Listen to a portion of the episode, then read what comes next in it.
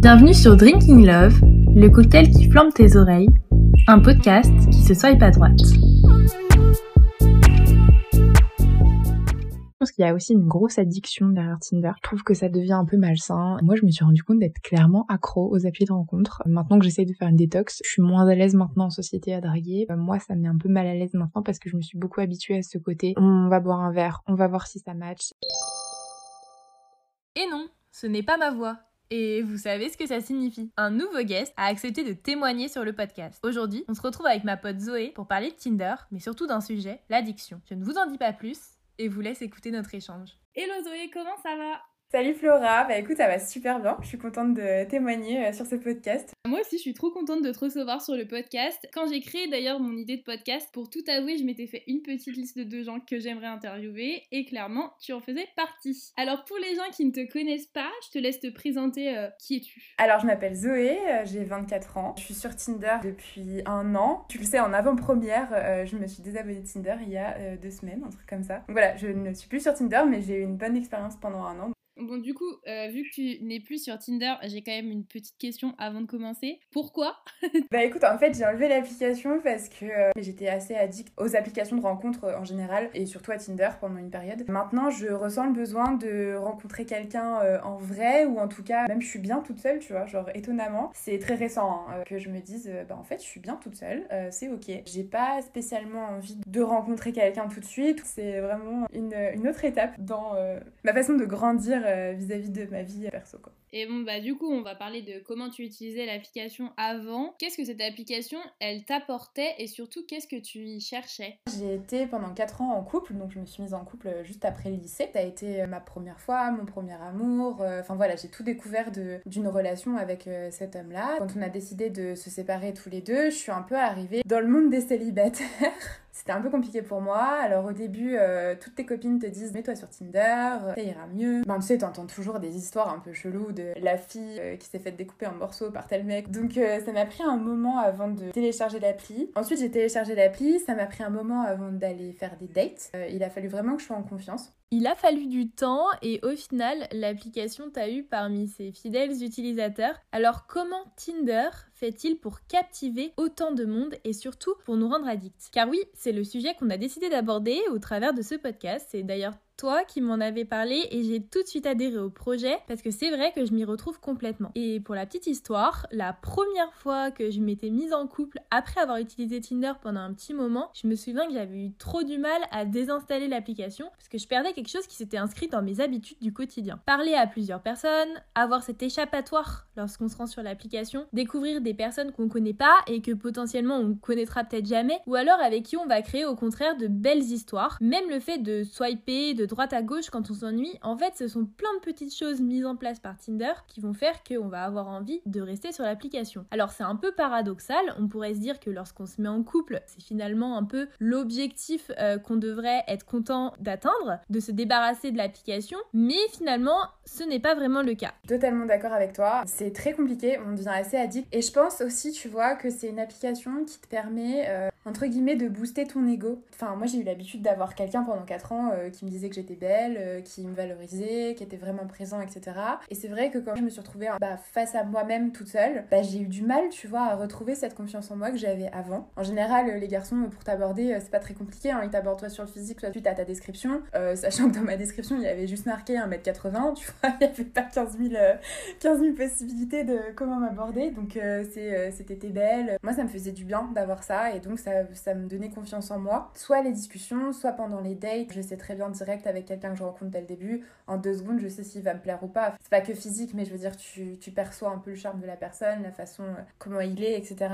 Et c'est vrai que ça, pour moi, c'était essentiel euh, de recevoir ça, de voir ça, et ça me donnait confiance en moi. Je suis totalement d'accord avec toi sur la confiance en soi que peut apporter Tinder, et j'irais même plus loin. Moi, je sais que j'adore envoyer le premier message sur Tinder. Je sais que c'est pas souvent le cas d'une majorité de filles, mais pour moi, c'est une manière de diriger la conversation, de m'imposer un peu. J'ai toujours aimé manier les mots, c'est peut-être aussi dû à ça, mais en envoyant le premier message, tu deviens maître de ce qui va se passer ensuite. La conversation qui va suivre, elle existe grâce à toi, grâce à ton intervention. Et rien que ça, ça peut paraître futile, mais ça donne confiance en soi et c'est addictif en fait d'avoir ce pouvoir. Après, pendant longtemps, j'ai fait partie de la team. C'est pas moi qui enverrai le premier message en fait. Du coup, c'est pas lié à, Tinder, mais c'est sur Bumble que j'ai découvert, euh, tu sais, le principe où c'est la fille qui doit envoyer le premier message, sinon le match expire, donc tu n'as tout simplement pas le choix. Euh, et en fait, c'est là-dessus que j'ai commencé à envoyer le premier message. C'est logique en fait, euh, c'est deux êtres pareils, et, pourquoi les filles n'enverraient pas le premier message, et voilà. J'ai demandé à des personnes de faire des témoignages pour un prochain podcast. Enfin, J'avais une question, c'était est-ce que c'est souvent toi qui envoie le premier message? Et en fait, la plupart des filles, elles envoient pas du tout le premier message. Et moi, je trouve ça hyper bête. Enfin voilà, maintenant, euh, dans la société actuelle, les femmes peuvent aussi faire le premier pas, il n'y a pas de souci. Et justement, je pense aussi que les hommes sur l'application, ils sont étonnés euh, positivement et ils sont contents en fait de recevoir des messages. Euh, eux aussi et qu'ils n'aient pas besoin de faire tout le travail, entre guillemets, si on peut appeler ça un travail. Le fun fact, il y a eu deux personnes avec qui ça a vraiment matché. Et au final, c'était moi qui avais envoyé les premiers messages, tu vois. Devrait y avoir plus de women empowerment, tu vois. Je sais pas si t'as vu, mais j'ai fait un TikTok. Et euh, en fait, j'ai envoyé des premiers messages à des matchs où j'ai repris des anciens matchs parce que j'en avais plus d'actuels. Des gens à qui j'avais jamais parlé. Je leur ai envoyé des messages et en fait, j'envoie des messages beaufs. Vraiment les pires accroches. Il y a un mec à qui j'ai parlé. Donc le mec, je l'avais matché en mai, tu vois, mai-juin, un truc comme ça. Donc c'était il y a grave longtemps. Je lui envoie un message genre hyper est-ce que tu voudrais pas être mon orteil? Comme ça, euh, tu peux euh, me démonter sur chaque coin de meuble. Hyper beau. Le mec m'a répondu, il est grave rentré dans mon jeu et tout. Donc j'étais trop contente. Et en fait, il me fait vas-y, si tu veux, on peut aller parler sur Insta. Et j'ai découvert que ce mec, c'était un YouTuber. Du coup, tu peux faire des rencontres vraiment improbables en envoyant le premier message. Après, je pense aussi qu'il y a autre chose qui est très addictif sur Tinder, c'est le fait de swiper les profils et d'avoir l'impression que le swipe il est infini. Je pense encore plus en tant que fille, l'application elle nous donne cette impression parce que on sait qu'il y a énormément de garçons dessus, euh, il y a plus de garçons sur Tinder que de filles, et donc ça donne l'effet d'un catalogue qui est euh, quasiment infini, et le fait de pas savoir en fait à quoi va ressembler le prochain, ça te donne le truc de te dire euh, bah je vais continuer à swiper parce que si ça se trouve le prochain c'est l'homme de ma vie, grave BG. Et tu vois, je faisais ça avant d'aller me coucher et après j'avais genre hyper hâte. Euh, le lendemain matin, genre je voyais, euh, j'avais hyper hâte de voir qui m'avait envoyé un message, tu vois. Enfin, c'est vraiment addictif quoi. Et je pense, enfin moi je suis quelqu'un qui a besoin de beaucoup de messages, enfin je suis pas contre le fric, mais j'ai besoin de sentir qu'on est là quand, dans une relation. Et du coup, euh, le, quand j'étais hors relation, bah il y avait ce côté message qui me manquait. Et du coup, Tinder, ça permettait de combler ça un peu. Ça te fait plaisir de te dire, bah il y a, y a, quand même des gens avec qui tu communiques. Ouais, et puis mine de rien, avec certains, tu partages vraiment beaucoup de points communs. C'est, et c'est des gens que t'aurais pas rencontrés dans la vraie vie. Enfin, ce que j'ai aimé, tu vois, avec Tinder et avec les différents hommes que j'ai rencontrés, c'est que c'est des personnes en temps normal que j'aurais jamais croisées dans ma vie en fait. Parce qu'on n'est pas des mêmes milieux sociaux, parce qu'on euh, on n'est pas du coup du, dans le même boulot, ou voilà. Et du coup, ça m'a permis vraiment d'ouvrir un peu mes horizons, et vraiment ça c'était pas mal. Ouais. Et eh bien justement, parlons d'une autre addiction, celle de faire des dates à force de faire des dates, de rencontrer de nouvelles personnes, si ça se passe bien, bah t'as envie d'en faire d'autres. Après, ça se passe pas euh, bien à chaque fois, hein, bien entendu, mais moi je me dis à chaque fois que je vais en date, au pire si ça se passe mal, j'aurai une histoire à raconter à mes potes. Oui, c'est vrai. Le mercredi, on se voyait tous les mercredis à l'école, euh, parce qu'on est en alternance, on se voyait que les mercredis à l'école. Euh, à chaque fois que tu me voyais, tu me disais alors, c'était comment le date? C'est notre truc, on se racontait un peu nos, déboires de Tinder. Non mais j'avoue, et en plus ça nous rassemblait de ouf parce que je me rappelle, on en parlait pas genre que toutes les deux, il y avait genre euh, d'autres potes à nous euh, à côté, et limite nos potes ils avaient envie d'aller sur Tinder en entendant nos histoires quoi. Mais par contre oui, tu, tu peux tomber sur des gens euh, beaucoup moins cool qui te donnent beaucoup moins envie de continuer des dates. Hein. Oui, c'est sûr. T'en as eu toi des, des dates un peu ratées? J'ai pas eu des dates genre vraiment ratées. J'ai eu un date que j'estime raté euh, dans le sens où j'avais l'impression de passer un entretien d'embauche et vraiment il m'a fait parler de mon boulot pendant trois heures quoi. Mais moi tu vois, j'ai fait beaucoup de sport, j'avais le taf, j'avais des cours et tout. Donc au final j'avais pas beaucoup de temps libre avec les potes. Mais je m'arrangeais toujours pour avoir un soir par semaine de libre pour mes dates. C'était toujours en général mardi soir, genre euh, je sais que j'avais euh, ce créneau là. Je pense pas que j'ai été addict aux dates parce que quand j'en avais pas le mardi soir ça me posait pas de soucis tu vois. Mais quand même le fait de me dire maintenant en y réfléchissant en me disant que j'avais un créneau par semaine c'est quand même un peu chaud.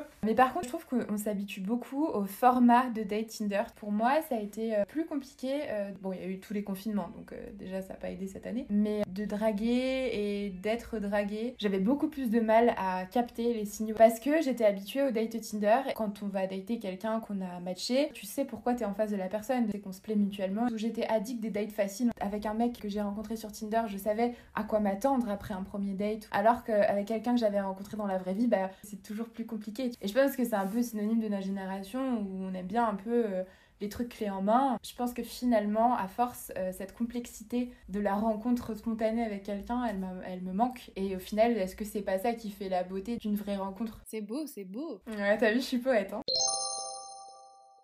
voulais parler d'une dernière addiction que je trouve quand même assez importante au final. Et euh, au début, je m'en rendais pas spécialement compte. Mais tu vois, à la fin, je me suis dit, ah ouais, c'est quand même quelque chose d'intéressant. Je pense que c'est euh, l'addiction à la première rencontre. Le moment où bah t'as matché, tu te dis que tu vas te rencontrer. J'ai jamais été très stressée hein, pour euh, des dates, enfin franchement à part le premier, j'y allais comme si je rencontrais des potes et puis après on voyait ce qui se passait. J'adorais voir quand un mec me voyait pour la première fois. Ça peut paraître hyper euh, narcissique, mais j'adorais voir ça. Est-ce que je lui plais? Est-ce que je lui plais pas? Genre ça pouvait être positif ou négatif, je kiffais voir cette réaction. Enfin je me rappelle d'un mois, ça m'a vachement marqué. Il pouvait pas détacher ses yeux. Ou il y en a d'autres, genre euh, ils vont fuir du regard. Ils sont un peu timides au début. Elle est assez belle cette première rencontre. C'est cool et en même temps t'as une appréhension et des fois tu te fais des idées sur la personne euh, en digital qui sont complètement fausses en vrai. Enfin, moi en tout cas, je me suis trouvée addict à ça, euh, hyper intense en fait, ce côté un peu euh, adrénaline que t'as et premier regard. Je pense aussi, on est toutes les deux des personnes qui déjà on travaille dans la communication, donc je pense qu'on aime bien rencontrer des nouvelles personnes. Et je pense aussi pour des personnes qui, par exemple, auraient peut-être un peu plus peur, qui seraient peut-être un peu plus timides, ça peut aussi les aider